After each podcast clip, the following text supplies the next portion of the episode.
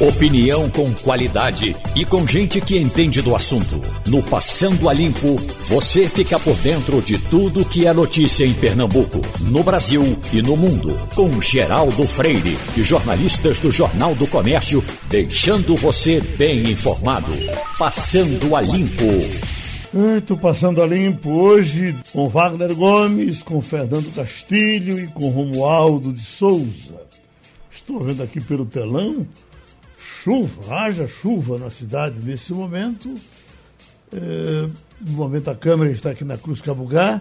Castilho, chove aí onde você está? Não. Bom não? dia, Geraldo. Bom dia, ouvintes. Aqui não. Aqui não tem nem nuvem. Eu uhum. fiz caminhada hoje, a praia é muito forte, maré cheia, é, o que reduz a quantidade de gente na praia, mas tinha gente na praia agora de manhã. Mas sem chuva. Uhum. Então é o casamento da raposa, né? Chovendo e fazendo sol. Exatamente. Pronto. E o Romualdo, estou acompanhando aqui, é, polícia intima Felipe Neto por chamar Bolsonaro de genocida. Tudo bem que chame Felipe Neto, para as pessoas que estranham eh, quem é Felipe Neto, de vez em quando me perguntam isso, Felipe Neto é o, brasileiro com o maior número de seguidores na mídia social. Ele tem 60 milhões de seguidores. Para você saber o que é isso, eu tenho tirado o sapato, dançado nu, mostrado pichações, o diabo a quatro nas minhas mídias sociais, no Instagram, e tenho 24 mil seguidores. Ele tem 60 milhões de seguidores. Bom, está sendo então processado pelo pessoal de Bolsonaro, porque chamou Bolsonaro de genocida. E, e, e, deve ser justo que o presidente processe, vamos em frente, vamos ver o que é que dá. Agora, Ciro Gomes insiste em chamar Bolsonaro de ladrão, de genocida, pede, pelo amor de Deus, olha, me processe, que eu quero provar que você é isso. Não dá em nada para Ciro Gomes, seria mais um processo, mas seria um processo. E Roberto Jefferson não ataca somente o ministro do Supremo, não ataca todos. Bota para arrombar, chama de tudo que quer chamar. E não é processado. Por que essa discriminação, Romualdo de Souza? Bom, a primeira coisa é com relação aos seus seguidores. Se você der atenção aos seus seguidores como o Felipe Neto dá atenção aos seguidores dele, você sem dúvida vai triplicar o número de pessoas que o seguem. Isso é muito importante, é dar uma resposta. Não basta você postar lá um comentário, hoje é terça-feira, faltam três dias, não sei quantos dias para acabar o ano. Se você der uma resposta a quem comentar os seus posts, você já vai aumentar a quantidade de seguidores. Com relação ao conteúdo do Felipe Neto, eu particularmente é, não me baseio por ele, mas acho que a Polícia Civil, segundo eu apurei, é, chegou na casa dele e fez a intimação, intimação provocada por uma ação do filho do presidente Jair Bolsonaro, o vereador Carlos Bolsonaro, que entende que alguém que chama um presidente da República de genocida, genocida é alguém que organiza uma matança. Então, segundo o processo, alguém que organiza a matança tem de ser responsabilizado. Agora, se você diz que alguém organizou uma matança e não tem provas, você é que deve ser incriminado e é assim que começa o processo com relação a Felipe Neto. Sobre o ex-ministro eh, Ciro Gomes, o que acontece com Ciro Gomes é que ele está procurando uma causa importante. Ele precisa estar em evidência. E nesse momento, atacar ao presidente da República é muito mais fácil do que fazer o que ele fez até poucos dias atrás, que atacava o ex-presidente Lula. E, por fim, tem a questão de Roberto Jefferson, que responde a vários processos, está em prisão domiciliar, mas Roberto Jefferson está pouco se ligando para mais um ou mais uma dezena de processos. Roberto Jefferson disse o seguinte: eu quero fazer com que o PTB, que é o partido que ele comanda, o PTB seja o partido que ajuda a ser a linha divisora das decisões eh, no Congresso Nacional. Ou seja, nem centrão, nem esquerda, nem direita. Quer ser aquele partido eh, que está no limite. Vamos ver até onde ele vai conseguir levar essa, essa ideia ou esse projeto político para o PTB. Roberto Jefferson está pouco se lixando para o que ocorre contra ele, Geraldo o Castilho, se o cara lhe, lhe desafiasse dessa forma, olha, é ladrão, dissesse isso publicamente. Castilho é, é ladrão, eu estou dizendo, e estou aqui pedindo, me processe, que eu quero provar que você é ladrão. O que, é que aconteceria com ele? Olha, existem várias formas de fazer isso.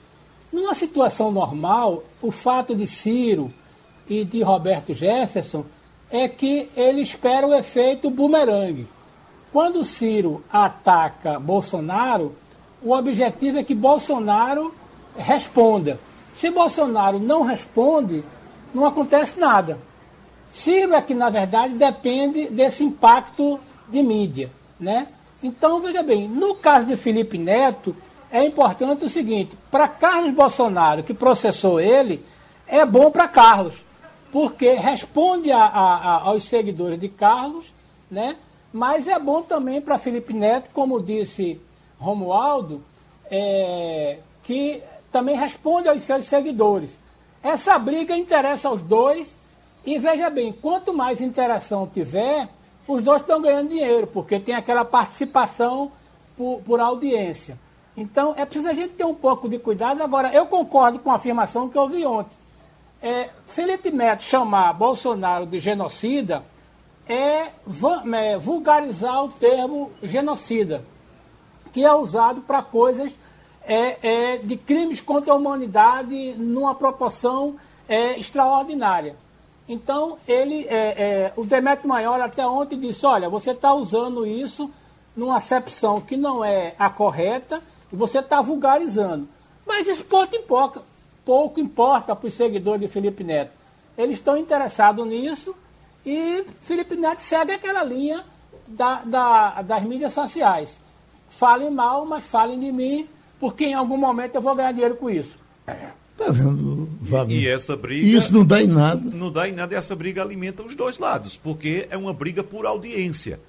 Na mesma plataforma. Na verdade, rende dinheiro. É, e rende dinheiro também, né? Principalmente para Felipe é, Neto. Wagner, o cara chega. Eu estou falando do caso de Ciro Gomes. Ciro diz: olha, é ladrão, conheci, fui deputado com ele, vim roubando, quero que ele me processe. Geraldo, e, quando isso acontece. Não seria só, não seria só para fazer mídia para Ciro Gomes. Quando... É, é, Ciro Gomes parece que já responde a 80 processos. Eu acho que ele iria para 81. Quando isso acontece, o remédio é a lei. Sim. E a lei diz o seguinte: o ônus da prova cabe a quem acusa. Se você chegar aqui e diz, Wagner, você é ladrão, Sim. eu vou na justiça e processo Geraldo Freire. Geraldo, prove claro. que eu sou ladrão. Mas é isso que eu quero. Pois é, por que fica calado? Os comerciais Agora, a gente tem volta. a plataforma que é muito mais importante. Vamos pedir o comercial para voltar daqui a pouquinho, passando ali. Está rodando o que ainda, Marcos? Hein? Sandra, conseguiu?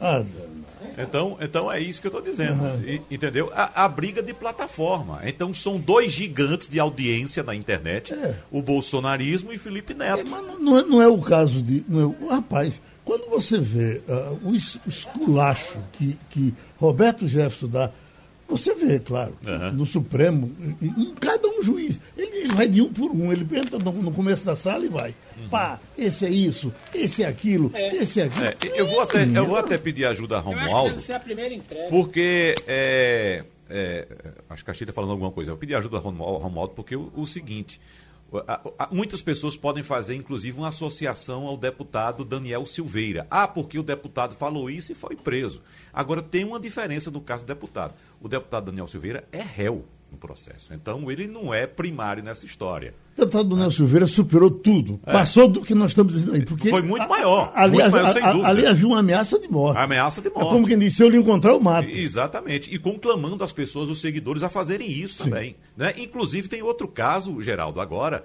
também na internet. Veja só, dos dois lados. Dos dois lados. Tem um seguidor bolsonarista, isso está publicado hoje também, é, é, fazendo ameaças diretas ao presidente Lula, com arma em punho, dando tiro e ameaçando o presidente Lula, o ex-presidente Lula. Entendeu? Dizendo, é, é, é, xingando o presidente, dizendo que ele tem que devolver oitenta e tantos bilhões e que ele não transforma o Brasil na Venezuela porque e com arma em punho, dizendo você sabe o que é que vai acontecer. Gravou um vídeo e publicou e neste isso. caso, ah, oi. Neste caso do empresário Arthur Nogueira, uhum. ele pode vir a ser processado não tanto pelas ameaças de morte ao ex-presidente Lula. Ele pode vir a ser processado porque está usando a bandeira do Brasil como saia. Olha em que país estamos. Se pelo menos ele responder a esse processo por desacato à bandeira do Brasil, o governador eh, de São Paulo já disse à presidência, à direção nacional do partido, do Partido dos Trabalhadores, que a polícia vai investigar o empresário Arthur Nogueira e tudo mais por ameaças ao presidente Lula, ao ex-presidente Lula. Na filmagem ele aparece até fazendo eh, treinamento de tiro, né? Aí eh, isso já é um motivo e qualquer eh, integrante desses esses CACs, que são as comunidades de atiradores, de caçadores, sabe que você não pode sequer filmar essas, esses treinamentos. Então, ele está infringindo algumas regras pequenas, como, por exemplo, essa de botar a bandeira na cintura como se fosse uma saia. Aí a gente fica imaginando, quer dizer, alguém ameaça alguém e pode vir a ser processado não pela ameaça, mas pela vestimenta que está usando. É, e é bom, inclusive, também a gente separar mais uma, porque as pessoas confundem liberdade de expressão com esse tipo de agressão, de ameaça. Liberdade de expressão é uma coisa, ameaça é outra. Liberdade de expressão é um direito constitucional. Ameaça é um crime. Então tem que saber separar as coisas. No momento em que é, é, eu me posiciono contra determinada corrente, eu tenho essa liberdade. Agora, eu não tenho a liberdade de dizer, Geraldo Freire, eu vou lhe matar ou pegar um, fazer um vídeo com um revólver e dizer, isso é uma ameaça. E se disser, Geraldo Freire, você é ladrão, você tem que provar Tem isso. que provar. Tem né? que provar. Agora, eu vou dizer, Geraldo Freire, eu acho você feio. É aí, ah, então é aí. Aí você vai me processar porque eu estou chamando de feio? Até porque você está é levantando um falso testemunho. Isso é coisa para você pagar no inferno.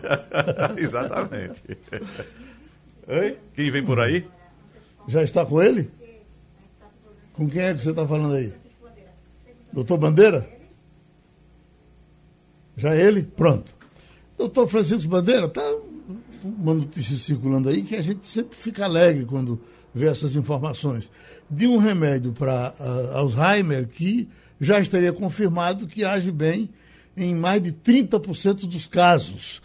Uh, uh, podemos ter muita esperança nisso aí? Bom dia, Geraldo. Bom dia. É, esse remédio, é o Adendocumab, é um biológico, é uma característica, um anticorpo, né? É um produto que é retirado como se fosse a resposta imunológica. Aquelas placas anormais que são causadoras do Alzheimer, quer dizer, Alzheimer é uma doença multifatorial, né? Mas tem como característica umas placas do cérebro, que nós chamamos de placas amiloides. Amiloides são proteínas rígidas que agridem várias regiões do cérebro. Esse anticorpo monoclonal é contra essas placas. Então é um avanço, primeiro um avanço porque existe biológico para tratar várias doenças hoje, como artrite reumatoide, é, enxaqueca, colesterol alto, quer dizer, osteoporose, quer dizer, uma gama de doenças que são tratadas com esse tipo de medicamento. Então não deixa de ser um avanço para uma doença que não se sabe muita coisa sobre Alzheimer e não tem um tratamento específico né, até hoje. O que se sabe é que as demências têm um caráter, por exemplo, a, o, a, o estilo de vida é fundamental na gênese das demências, principalmente diabetes, obesidade, hipertensão, quer dizer, todas aquelas doenças gordura no sangue, todas aquelas doenças, aquelas situações, aqueles fatores que levam às doenças mais comuns, cardiovasculares e câncer, também predispõem a Alzheimer. Então, o indivíduo que tem um estilo de vida mais saudável e que não engorda, não fica hipertenso, faz exercício, não fuma, ele tem menos chance de desenvolver Alzheimer ou qualquer tipo de, de demência, entendeu? Mas não deixa de ser um avanço porque você tem um resultado mais expressivo do que os tratamentos ora existentes. O doutor Francisco Bandeira, então, alguns médicos falam muito bem dos probióticos que eh, mais recentemente estão surgindo aí. Ah, agora tem outros que dizem que eles são tão, tão insignificantes como são diversos fitoterápicos que são anunciados aí só para ganhar dinheiro. É isso mesmo? Sem dúvida. Nós já conversamos sobre probiótico. O que existe hoje claramente para prevenir demência, existe vários e vários estudos, é a maneira como a pessoa se alimenta. Por exemplo, a dieta do Mediterrâneo é o melhor prebiótico que tem, nós já comentamos isso. É muito melhor você ingerir um prebiótico para poder mudar suas bactérias no intestino do que ingerir as próprias bactérias, que são os probióticos. Uhum. Então, os probióticos, os estudos são absolutamente conflitantes, é a mesma coisa de ivermectina na Covid ou cloroquina na Covid, e tem algum risco, porque nós já comentamos aqui que se o indivíduo usa probiótico constantemente, ele tem a chance de desenvolver resistência bacteriana. Então ele pode ter uma infecção, precisar tomar antibiótico e o antibiótico não funcionar bem. Então, é melhor o prebiótico, e aí em termos de Alzheimer, está muito bem definido que componentes da dieta conseguem diminuir o risco, e aí é basicamente a dieta do Mediterrâneo com frutos do mar, com fibras, com cereais integrais, com vegetais, frutas, principalmente as frutas vermelhas, pouca carne vermelha, pouca gordura de origem animal, é muito mais eficaz do que os probióticos. Oi, Castilho. É, doutor Francisco, eu vou fazer a, uma pergunta que muitas pessoas já me fizeram e eu queria aproveitar essa oportunidade. Pessoas que têm parentes com Alzheimer é, já me perguntaram várias vezes um, um, um, aquele, um temor. Se meu pai, minha mãe tiveram isso, eu sou um candidato a ter o Alzheimer? E eu digo, olha, eu não sei responder, porque não há muita informação sobre isso. O senhor tem alguma informação sobre isso? Existe predisposição é, de que o filho ou o neto venha a sofrer isso? Ou os estudos ainda são muito embrionários? Essa pergunta é muito importante, Castilho, porque certamente a influência genética existe, mas não é só ela, porque a, as demências de Alzheimer são doenças poligênicas. Existe um componente genético, mas o ambiente é fundamental para desencadear. Então, se o indivíduo tem uma predisposição genética porque tem alguém na família que teve Alzheimer, mas se ele não tem nenhum fator predisponente durante a vida, ele pode nunca desenvolver a doença. Isso é muito importante, porque é a mesma coisa de diabetes, é a mesma coisa de doença cardiovascular, é a mesma coisa de câncer. Quer dizer, as pessoas precisam entender isso. Na genética nós não podemos mexer, mas nós podemos minimizar. Então, certamente existe uma predisposição genética, mas a predisposição genética pode ser mitigada ao longo do tempo com a mudança de estilo de vida. Agora, se o indivíduo tem uma predisposição genética e faz tudo errado, certamente a chance de ter é muito alta. Agradecemos ao doutor Francisco Bandeira mais essa contribuição com o Passando a Limpo. Vamos para Washington, vamos para os Estados Unidos com Fabiola Góes, a nossa correspondente, falando de coisas americanas, de coisas do mundo. Uh, Fabiola, Biden enfrenta a sua primeira crise de governo. A imigração na fronteira sul é a manchete que eu estou lendo aqui agora. O que é que quer dizer isso? Bom dia, Geraldo. O Biden enfrenta realmente uma crise humanitária, porque tem aproximadamente 4 mil crianças que estão alojadas como se estivessem em prisões na fronteira dos Estados Unidos com o México. São crianças que tentam entrar no país, nos Estados Unidos, já pensando, né, os pais já em busca de um alento, de uma tentativa de ser recepcionado por esse país que teve uma política migratória muito dura na época do governo Trump. Durante a campanha, o Biden anunciou que faria várias mudanças na política de imigração. E uma delas seria, inclusive, é, é, naturalizar, né, mas mais ou menos 11 milhões de pessoas que estão vivendo aqui legalmente. Então, tem muitas famílias do México, de Honduras, de El Salvador, que já pensam nisso. Então, nessa fronteira com o México, são crianças que foram levadas pelos pais ou então deixadas lá na tentativa dos Estados Unidos abrigarem essas famílias. Né? São centenas, são mais de 8 mil pessoas que já tentaram, né, nesses últimos meses, tentaram chegar ali, entrar nos Estados Unidos. E aí agora o Biden teve que colocar uma força de emergência que eles utilizam geralmente quando está em guerra para poder é, alojar, né, a poder receber essas pessoas ali na fronteira. Tem denúncias de que essas crianças não estariam sendo bem tratadas, mas hoje de manhã, numa entrevista à CNN, a responsável pelas fronteiras aqui na Casa Branca anunciou que todas elas estão sendo muito bem tratadas e eles estão tentando identificar os pais, mas é uma crise que o Biden vai enfrentar durante todo o processo de governo dele.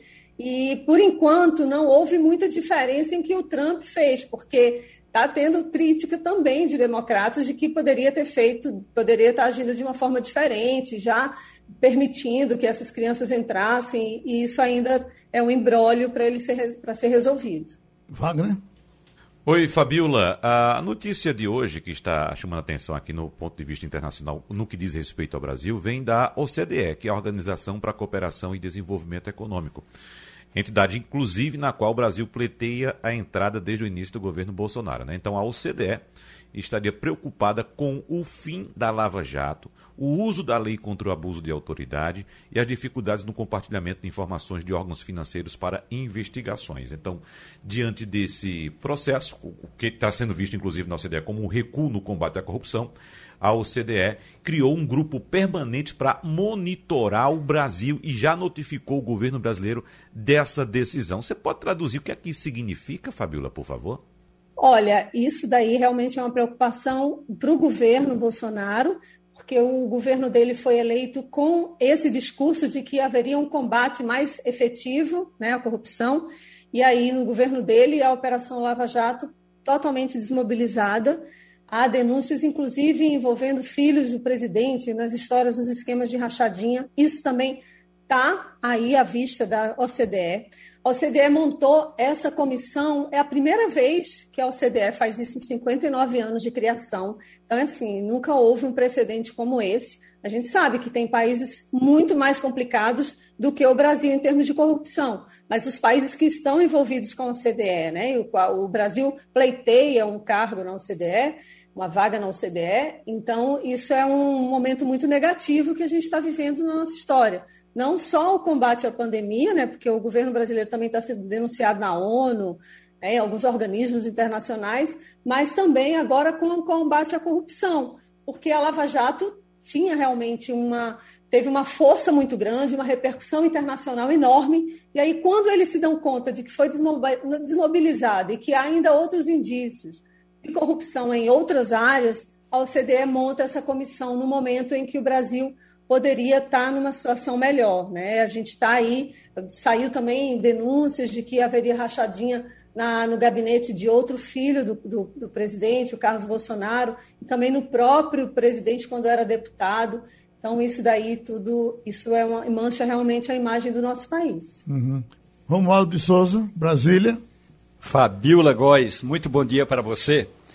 Ontem à noite eu estava assistindo a um documentário sobre a Segunda Guerra Mundial e esse documentário chama-se Smoke Scream cortina de fumaça, que era aquela tática usada por ambas as partes para encobrir ou maquiar uma determinada ação, eh, sobretudo nos oceanos, Fabiola, e aí encobria os navios ou a equipe Alô? que iria fazer um ataque, faziam um ataque e desmobilizavam aquela ação de eh, propagar eh, muita, muita fumaça no ar. Então isso, o nome cortina de fumaça é bem apropriado, ou o termo cortina de fumaça é bem apropriado para a decisão do presidente Jair Bolsonaro de trocar ontem o ministro da Saúde, o general Eduardo Pazuello. Aí eu lhe pergunto, qual é a repercussão na mídia internacional é, com relação a essa mudança é, que eu chamei aqui no Brasil de trocar seis por meia dúzia? Olha, Romualdo, é bem isso mesmo, e é assim que a mídia internacional, não só aqui nos Estados Unidos, mas na Europa também, tem repercutido isso, porque é o quarto ministro no meio de uma pandemia, né, um ano, um pouquinho mais de um ano, a gente vai ver uma troca que é exatamente isso, é seis por meia dúzia. Por quê? Porque se o ministro da Saúde, o novo ministro, não rezar a cartilha do que o governo, do que o presidente tem apresentado, ele não vai, ele não vai conseguir se manter no cargo, né? O, o ministro ele vai ter que rezar essa cartilha.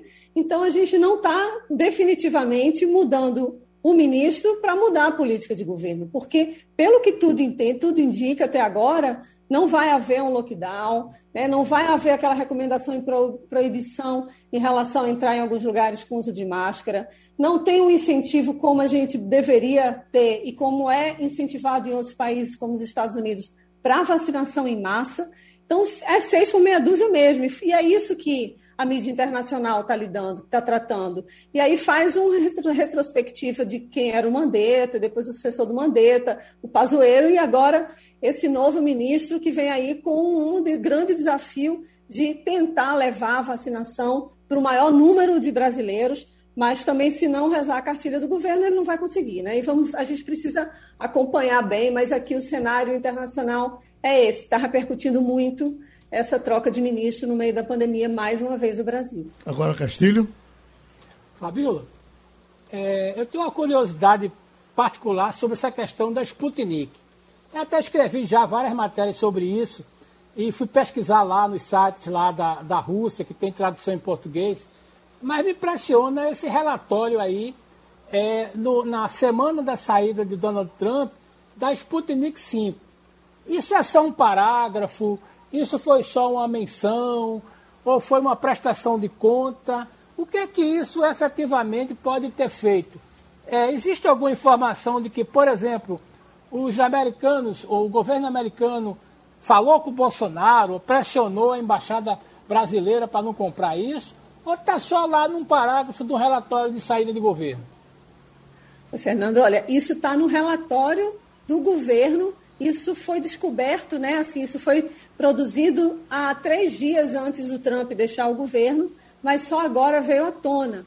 O governo brasileiro nega que isso tenha acontecido, a embaixada do Brasil nos Estados Unidos também está negando que isso tenha sido uma recomendação muito expressa. Isso está, de fato, só um parágrafo citado nesse relatório do Departamento de Saúde aqui dos Estados Unidos. Mas é, ele vem dentro de um contexto do que seriam ameaças na América. Né? Inclusive, eles sugerem também que o Panamá não contrate médicos cubanos. Então, seria uma, uma retaliação mesmo para a Rússia e para Cuba, no caso, né? E Venezuela também é citada nesse relatório. Mas chama atenção porque a Sputnik, essa semana, o, o consórcio né, que administra a vacina, tuitou essa informação e aí o Poder 360, que é um site no Brasil, e depois o Estado de São Paulo também repercutiram isso e fizeram matéria. É ao ponto de ontem haver uma nota oficial do governo americano dizendo que não vai sugerir esse tipo de negativa de compra de vacina para país nenhum, que tem que haver um esforço de fato para que todo mundo compre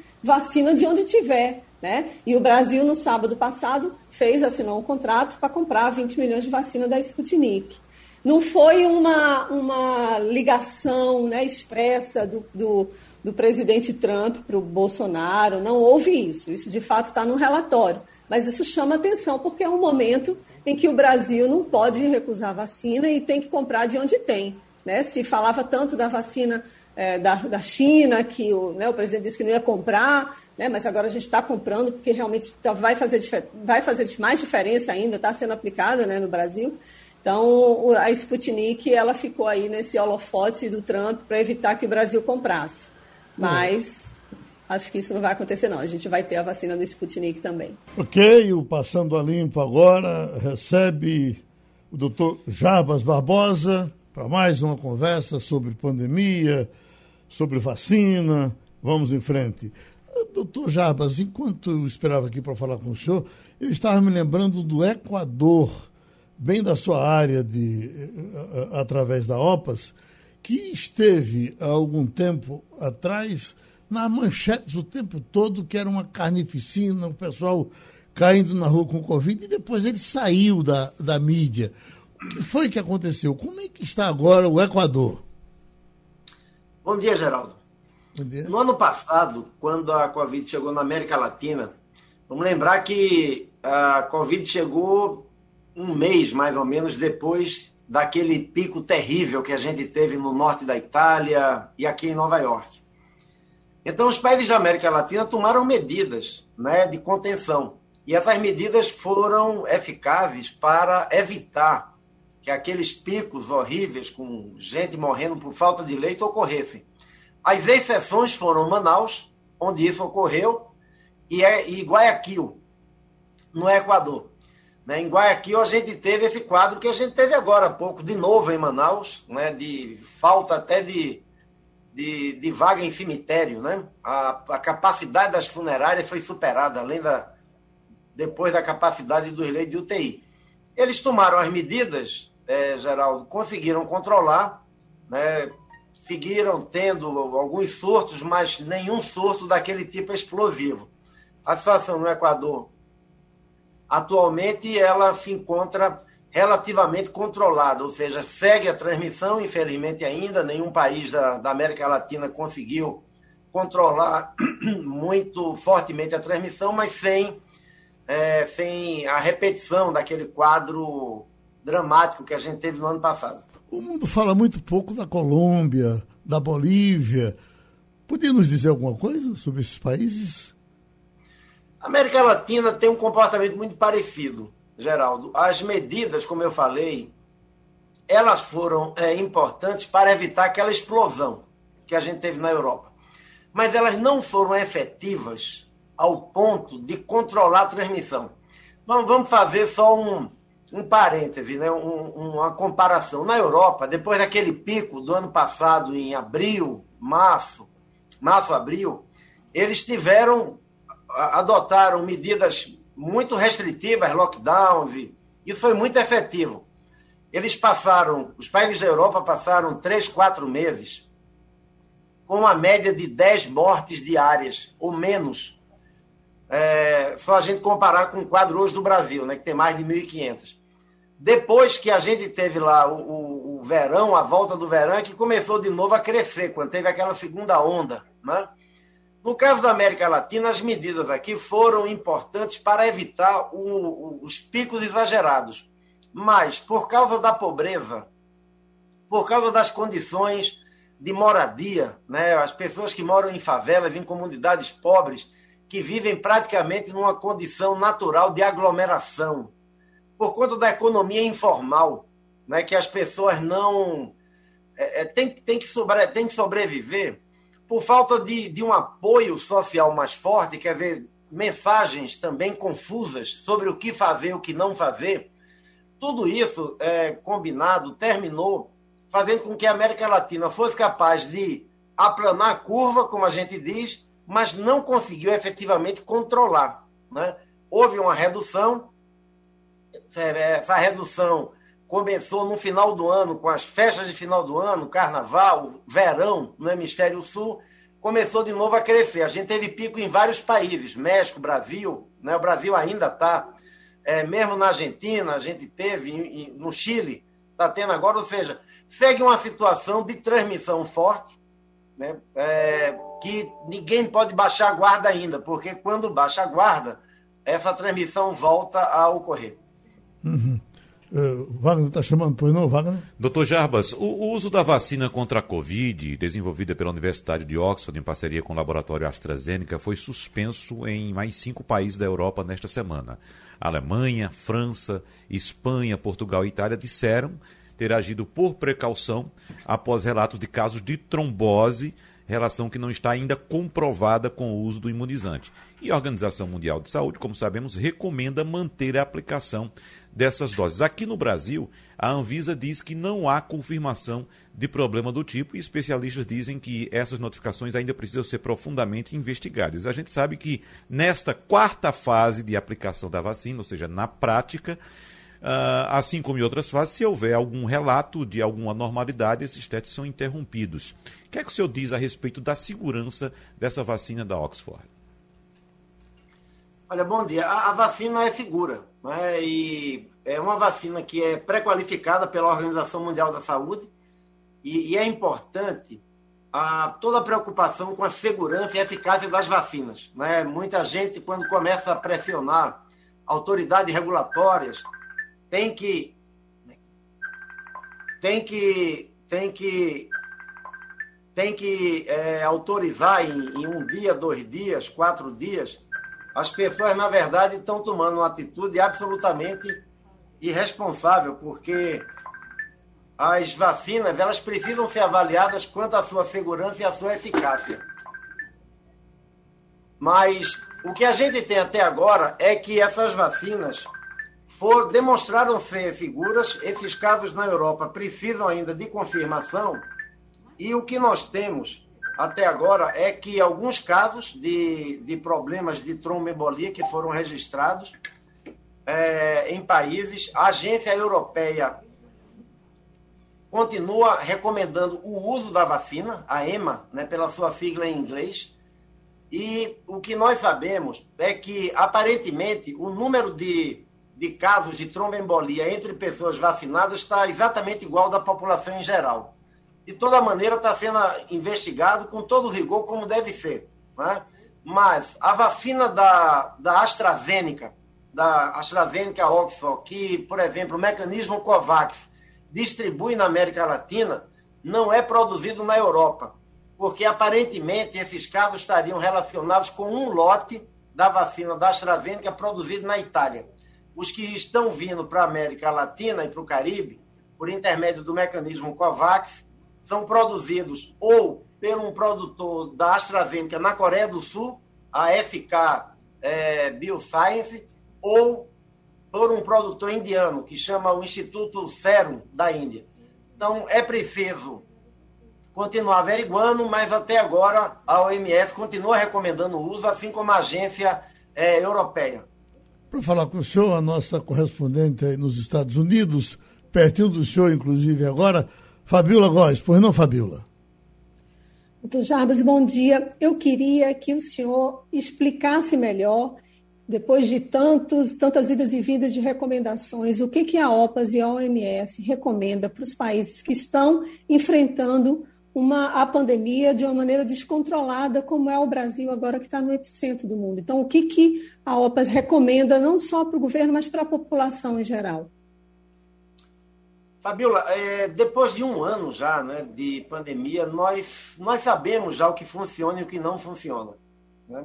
nós já temos muitas evidências construídas em países, cidades, estados que demonstraram é, que as medidas de saúde pública podem efetivamente controlar a transmissão.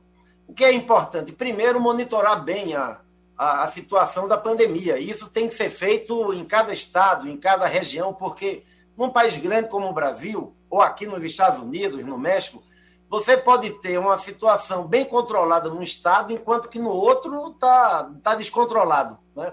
Então, você tem que monitorar bem indicadores como o índice de transmissão, a própria velocidade da transmissão, a ocupação dos leitos hospitalares e dos leitos de UTI e outros indicadores que podem te ajudar a, a identificar como, como está se comportando a transmissão, né? o número de mortes diárias, etc.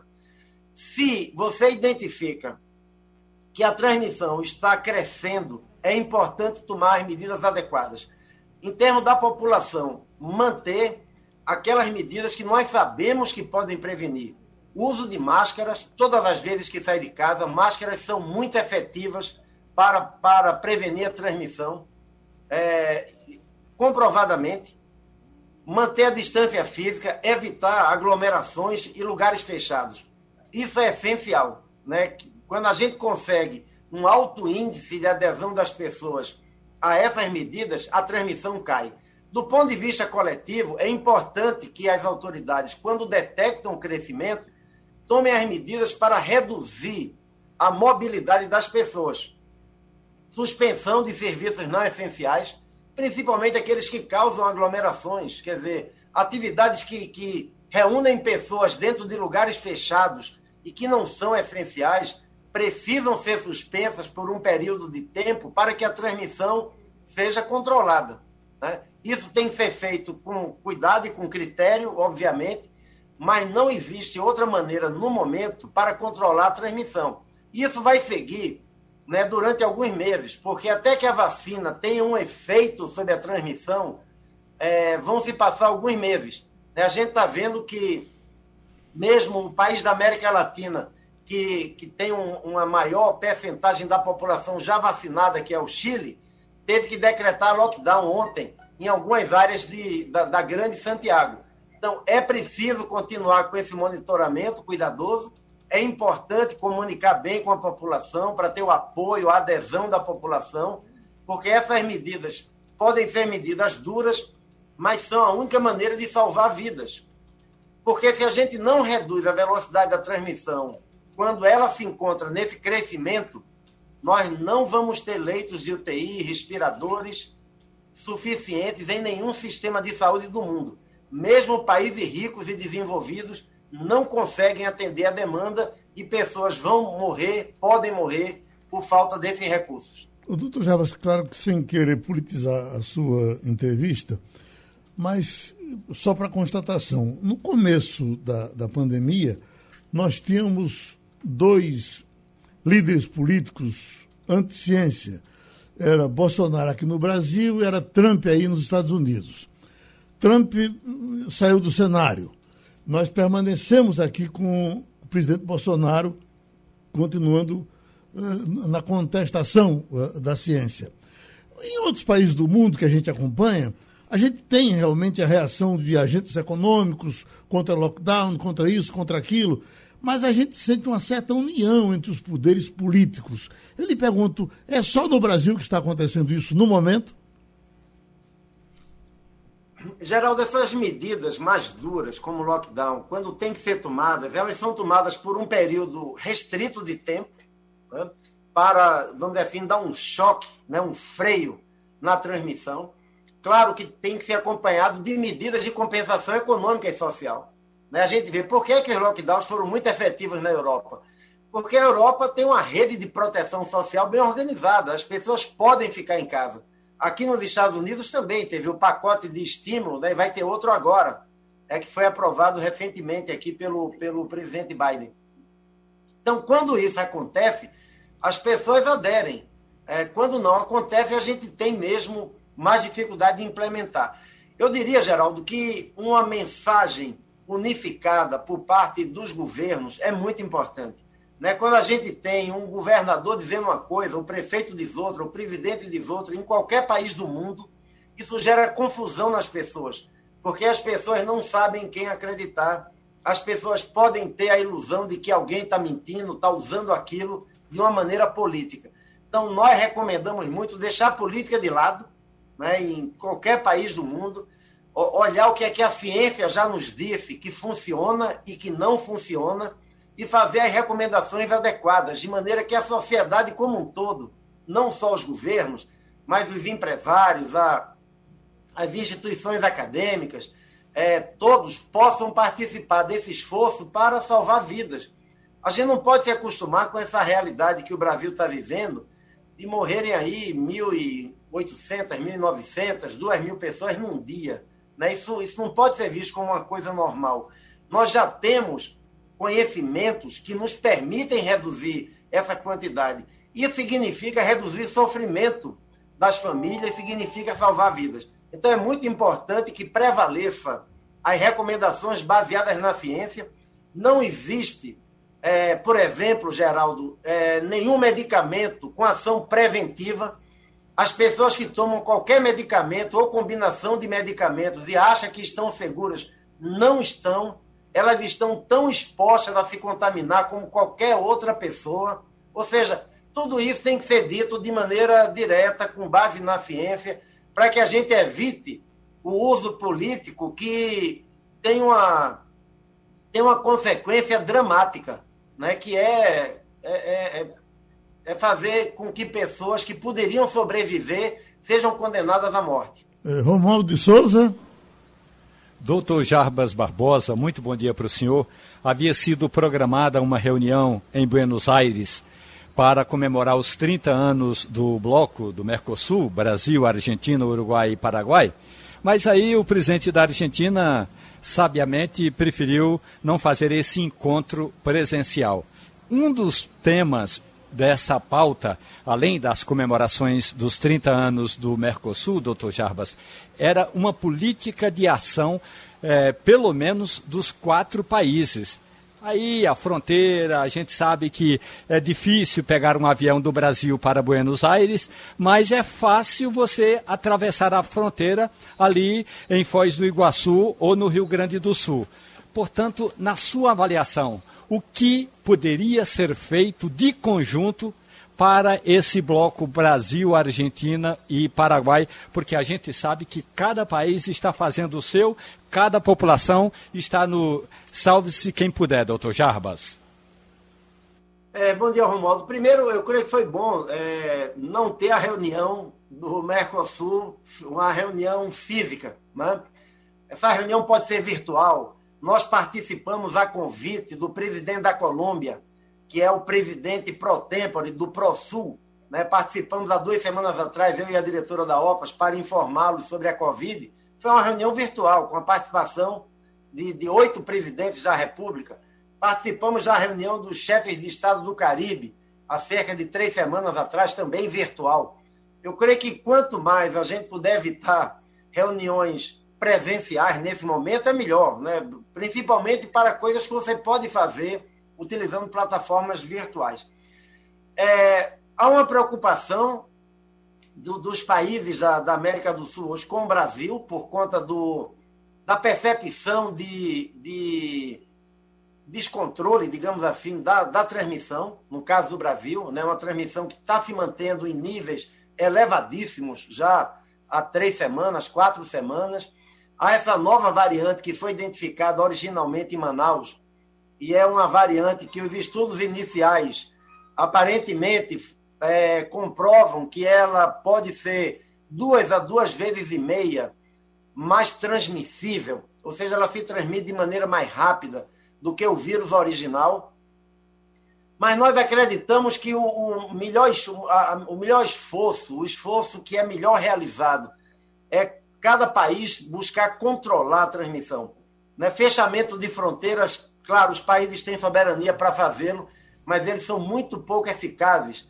É, no caso, principalmente da América do Sul, o Brasil faz fronteira com quase todo mundo e tem fronteiras secas, né, com estradas, com cidades, inclusive. Uma parte da cidade está num país, outra parte está na outra. Nós temos isso com a Argentina, temos com o Uruguai, temos com Bolívia. Então, eu creio que o melhor, o melhor caminho é cada um atuar no seu país utilizando todas as armas disponíveis, né, as medidas de saúde pública, para controlar mais rapidamente possível e atuarem de maneira conjunta e coordenada nessas áreas de fronteira.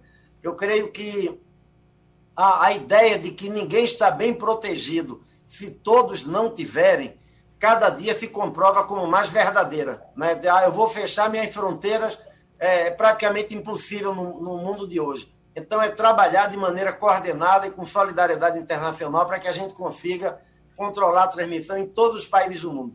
Eu falei quando perguntei sobre os governos anti-ciência, porque tem o governo do Paraguai com problemas até a semana passada. Foi resolvida? A situação do Paraguai foi pacificada? Está mais fácil do senhor trabalhar lá? É, o Paraguai eh, teve alguns, algumas mobilizações políticas muito fortes, né? Que envolveram várias queixas ah, contra o governo, pela maneira como o governo conduziu a pandemia, denúncias de corrupção durante a, a resposta à pandemia, que parece não haviam sido apuradas adequadamente. É uma situação, Geraldo, que nós estamos passando muito sensível. Né? No Chile, ano passado, nós tivemos vários, vários protestos também. Que... Então, é uma situação política sensível a América Latina já vinha num ambiente de muita polarização política, o que é uma barreira a mais. Né? Quando, para enfrentar uma situação como essa, é, é muito importante que nós tenhamos lideranças capazes de unir a população. né, unir a sociedade. Nós, nós estamos numa situação que eu, eu não tenho dúvida, Geraldo, as gerações futuras vão lembrar desses anos, 2020, 2021, como a gente lembra da, da, das grandes guerras. Né? O impacto econômico, social, os milhões de pessoas na América Latina que estão sendo empurrados de volta à pobreza, à pobreza extrema, o crescimento da desnutrição, de novo, depois de mais de, de uma década que a gente não tinha isso é, é um quadro muito triste, né? um quadro muito impactante. E se além disso nós temos a tentativa de uso político, a polarização política, eu creio que isso, isso é, gera mais insegurança, isso dificulta a, as pessoas a aderirem às medidas que funcionam, inclusive até a própria vacina, né? e, e isso prolonga é, o sofrimento causado pela pandemia. Não só o sofrimento das, das doenças e mortes, mas também esse impacto social e econômico tão, tão forte que, que nós temos observado. Fernando Castilho. Bom dia, doutor Jarbas. É, eu queria fazer uma pergunta no sentido de que depois de um ano, a gente cristalizou algumas informações sobre a Covid-19. E do ponto de vista universal, parece clássico que a história da lavar as mãos, usar a máscara e guardar o distanciamento é um consenso universal. Mas depois de um ano, qual é o, o aprendizado que a gente tem em nível de governo, né, em nível de nações? Porque o que a gente está vendo no Brasil é o seguinte: a gente teve uma queda e uma, e uma subida agora muito forte. A minha pergunta é: essa queda e essa subida muito forte é um padrão internacional. A gente vai ter que começar a conviver com isso até que a gente descubra uma forma de vacinar todo mundo e controlar. Ou isso foi apenas é, inadequação de cada país? Como é que o senhor vê isso depois de um ano? Bom dia, essa é uma, uma excelente pergunta. Esse é o comportamento natural da Covid-19. É, o que é que eu quero dizer? se nós não fizermos pressão, vamos dizer, se nós não usarmos os freios que a gente conhece para diminuir a velocidade da transmissão, ela tende a crescer e a produzir esse quadro que a gente está vendo hoje no Brasil. Né? Então, essas ondas que a gente observa, a segunda onda, acontece porque quando a gente consegue controlar uma onda, passa-se uma falsa percepção de segurança nas pessoas parece que a pandemia acabou. Né? Então, a gente tem também, no caso da, do Brasil, nós tivemos aí festas de final do ano, né? É, tivemos o verão é, com aglomerações, carnaval. Já está muito bem documentado em diferentes é, áreas do mundo. Quando você tem esse tipo de, de, de, de período, geralmente você começa a ter um crescimento da transmissão depois, porque as pessoas relaxam as medidas, passam a se aglomerar mais, e aí é inevitável, pelas características do vírus, que se transmite muito de uma pessoa para outra, se você alivia os freios, digamos assim, ele volta a correr com velocidade. Então, nós vamos ter que manter esses freios funcionando até que a gente alcance aí os 70%, entre 70% a 80% de cobertura vacinal é, da população, que é o, o modelo que nós temos hoje do que a gente chama imunidade de rebanho ou imunidade coletiva. Isso vai levar alguns meses, porque o acesso às vacinas ainda é limitado no mundo. Né? Eu creio que o quadro só vai é, melhorar muito em termos de acesso às vacinas no segundo semestre. Então, é muito importante que se mantenha todas essas medidas, monitorando, claro, quando a transmissão diminui, você pode liberar algumas atividades com critério, né? Aí cada autoridade local, cada governador, cada prefeito tem que avaliar muito bem o quadro para nem exagerar na dose para mais nem para menos, né? Mas é muito importante não baixar a guarda achando que a pandemia acabou e que é, tá, tá tudo resolvido, que agora a gente pode voltar já à vida é, de antes, porque isso produz efetivamente um crescimento intenso da, da, da velocidade da transmissão e produz essas novas ondas. Isso aconteceu na Europa, acontece na América Latina, aconteceu aqui nos Estados Unidos, ou seja, isso também já é algo que a gente aprendeu com o vírus. Se deixa ele correr solto, né? usando um termo popular, ele vai correr solto, vai transmitir com muita velocidade e vai produzir muitas mortes. Pronto, doutor Jarbas, um abraço bem pernambucano para o senhor, muito obrigado. O Romualdo, eu leio aqui que estão movendo uma ação para o governo explicar a viagem daquela comitiva para Israel, com o ministro das Relações Exteriores, com o deputado, e com aquela espécie de simulação de que ia para lá estudar uma a, a, situação de um remédio que podia ser falada por aqui, por, por telefone, de qualquer forma, não havia nenhuma necessidade de ir para lá fazer aquilo. Mas o pessoal foi e agora vai ter que se explicar. Isso vai dar em alguma coisa? Geraldo, dificilmente vai dar em alguma coisa, como a pesquisa, entre aspas, feita pela equipe do governo do presidente Jair Bolsonaro, também não vai dar em absolutamente nada. Por quê? Porque não vai dar em nada. Primeiro, porque o Estado brasileiro organizou a viagem com um objetivo. Você pode até questionar o objetivo, mas várias outras viagens são feitas assim, com esses mesmos objetivos, cujos resultados a gente já sabe no que vai dar. Então, gastou-se aí em torno de 100 mil reais, não vai dar em muita coisa não, Geraldo. Agora, é, é importante que se diga que o Estado brasileiro é, gastou esse dinheiro já sabendo, não é, Geraldo? Uhum. É a tal da cortina de fumaça que a gente sempre usa. Já sabendo que essa informação, ela poderia muito bem ser obtida, assim como disse agora o doutor Jarbas, da mesma forma como os países do Mercosul decidiram não fazer a reunião presencial e vão fazer um encontro para comemorar os 30 anos do Mercosul via internet, era possível fazer essa pesquisa via internet. E a gente sabe, não é, Geraldo? O Brasil só é, é, cometeu uma grande mancada, porque a comitiva brasileira tira foto aqui no Brasil, embarcando no avião da Força Aérea Brasileira, todos eles sem máscara. Chegam lá, o ministro das Relações Exteriores é repreendido e a foto que fizeram estavam todos mascarados. Ou seja, aqui no Brasil eles cantam de galo, mas lá eles realmente deram uma fraquejada. O que é importante? Essa pesquisa não vai dar em nada porque não tem envolvimento científico. Foi apenas uma viagem. Mas não, é, quando o Tribunal de Contas da União se debruçar, as justificativas são plausíveis, Geraldo. E terminou o Passando a Limpo. Opinião com qualidade e com gente que entende do assunto. Passando a Limpo.